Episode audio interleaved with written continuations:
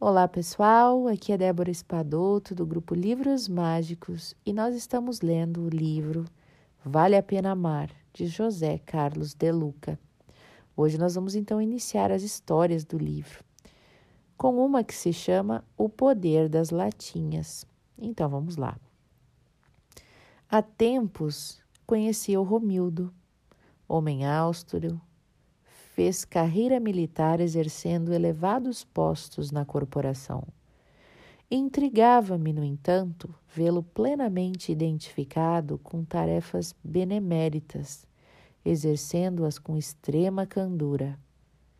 Como podia aquele homem de aspecto tão severo se dedicar com tanta humildade e doçura ao bem do próximo?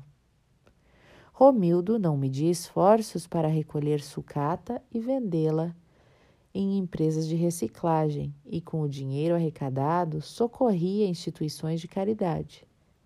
Latinhas vazias de refrigerante e cerveja, que co costumamos mandar para a lata do lixo, Romildo as transformava em alimento que sacia estômagos vazios. O amor tem dessas coisas faz o milagre da multiplicação de pães e peixes repetir-se todos os dias.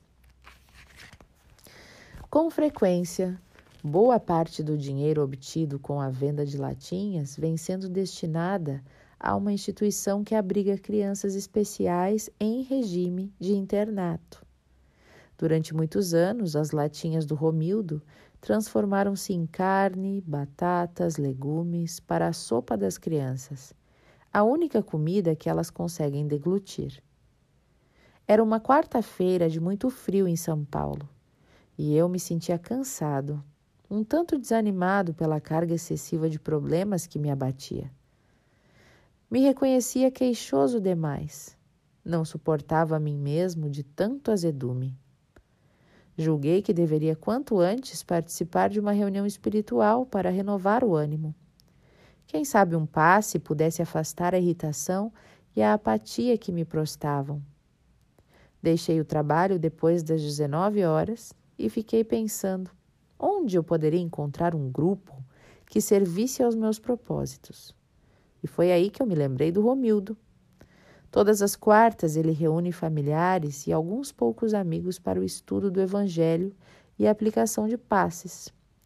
A reunião ocorre num local muito simples, um quartinho dos fundos de sua casa. E eu não tive dúvida. Romildo era a ponte que eu deveria procurar naquela gélida noite. Fui recebido pelo grupo com expressões de alegria e contentamento. Me acomodei e, depois de formosa prece, Romildo fez a leitura do capítulo 15 do Evangelho segundo o Espiritismo de Allan Kardec, intitulado Fora da caridade não há salvação. Cada participante da reunião era chamado a dar a sua interpretação sobre a leitura. E fui me surpreendendo com tanta sabedoria que saía da boca de pessoas simples e sem cultura, dotadas de imenso amor no coração. Uma delas estava muito enferma, chegou à reunião com dificuldades para andar e pediu a palavra para os seus comentários. Fixei o meu pobre olhar no que ela iria dizer, pois eu imaginei que fosse derramar lágrimas de reclamação. Pensei que ela fosse como eu e me enganei. A senhora esbanjava otimismo e alegria, e olhando seriamente para mim, por certo, penetrando-me os pensamentos em desequilíbrio, afirmou que a caridade era o seu maior amparo na árdua jornada dos 70 anos de existência. Contou-nos que a sua maior alegria vinha da alegria que conseguia proporcionar aos necessitados. E ela afirmou emocionada: Quando enxugo uma lágrima, sinto que Deus também enxuga as minhas. Eu soube depois que ela era eficiente cooperadora do Romildo no trabalho das latinhas e a lição caíra-me como uma luva. Percebi que fazer o bem faz primeiramente bem a quem o pratica. Os benefícios são inúmeros. Inicialmente, Esquecemos-nos momentaneamente dos próprios problemas quando estamos socorrendo quem sofre mais do que nós. E isso favorece o relaxamento das tensões decorrentes da fixação obsessiva em nossas dores. E mais relaxados, criamos condições favoráveis a encontrar soluções criativas para nossas dificuldades. Você já reparou que as saídas para os obstáculos surgem muitas vezes quando estamos distraídos, geralmente pensando em outra coisa? Quantas soluções encontramos, por exemplo, na hora do banho ou despertarmos pela manhã? Além disso, ao tomarmos contato com as dores alheias, percebemos que não somos os únicos a passar por momentos difíceis. Quase sempre julgamos que a nossa dor é a maior que somente nós temos problemas, que nossas dificuldades são insuperáveis. E quando encontramos pessoas com ânimo e fé, enfrentando desafios maiores que os nossos, ficamos envergonhados de tanto nos queixar por situações que, na verdade, nem são tão graves assim. Acredito firmemente que a caridade nos ajuda a sair da condição de vítimas do destino. E foi assim que a reunião me trouxera forças para enfrentar os desafios do caminho, sempre acreditando nas palavras de Jesus de que deveríamos fazer a nossa luz brilhar, isto é, fazer os nossos potenciais florescerem acima de quaisquer obstáculos que venhamos a enfrentar. A caridade é um exercício que nos ajuda a reconhecer a própria capacidade de superar aflições. Enfim, a reunião me dera tudo o que eu precisava para sair do desânimo. E ao me retirar, já com novas disposições espirituais, Romildo acompanhou-me até o portão. Fomos conversando sobre a profundidade dos ensinamentos da noite. Como se estivesse desejando me dar a lição final, por certo inspirado pelo alto, meu amigo narrou-me o seguinte caso.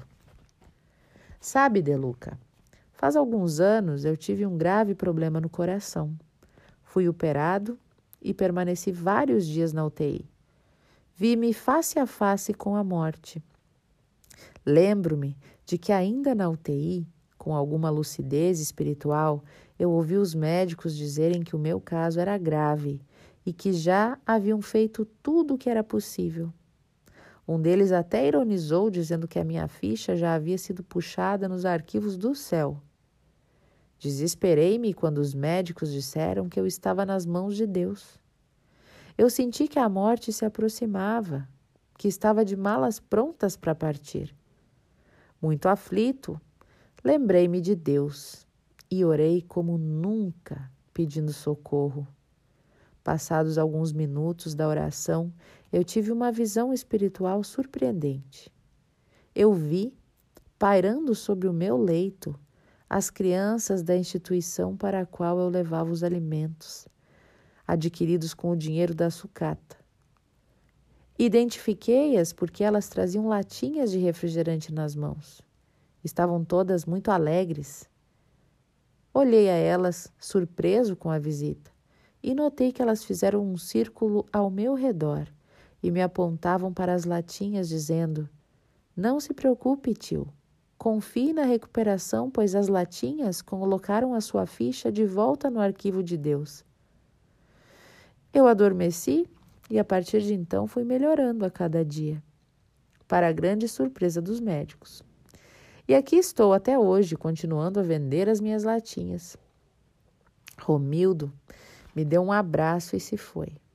Ficou comigo a lição de que, em meio às tempestades da vida, às vezes uma simples latinha pode fazer toda a diferença. Que lindo, né, gente? Que linda essa primeira história. Realmente, os milagres acontecem quando a gente está disposto a fazer por merecer, né? que a gente possa levar isso no nosso coração hoje, como também serviu para mim. Eu desejo a vocês ótimas reflexões, beijo no coração e até o nosso próximo áudio.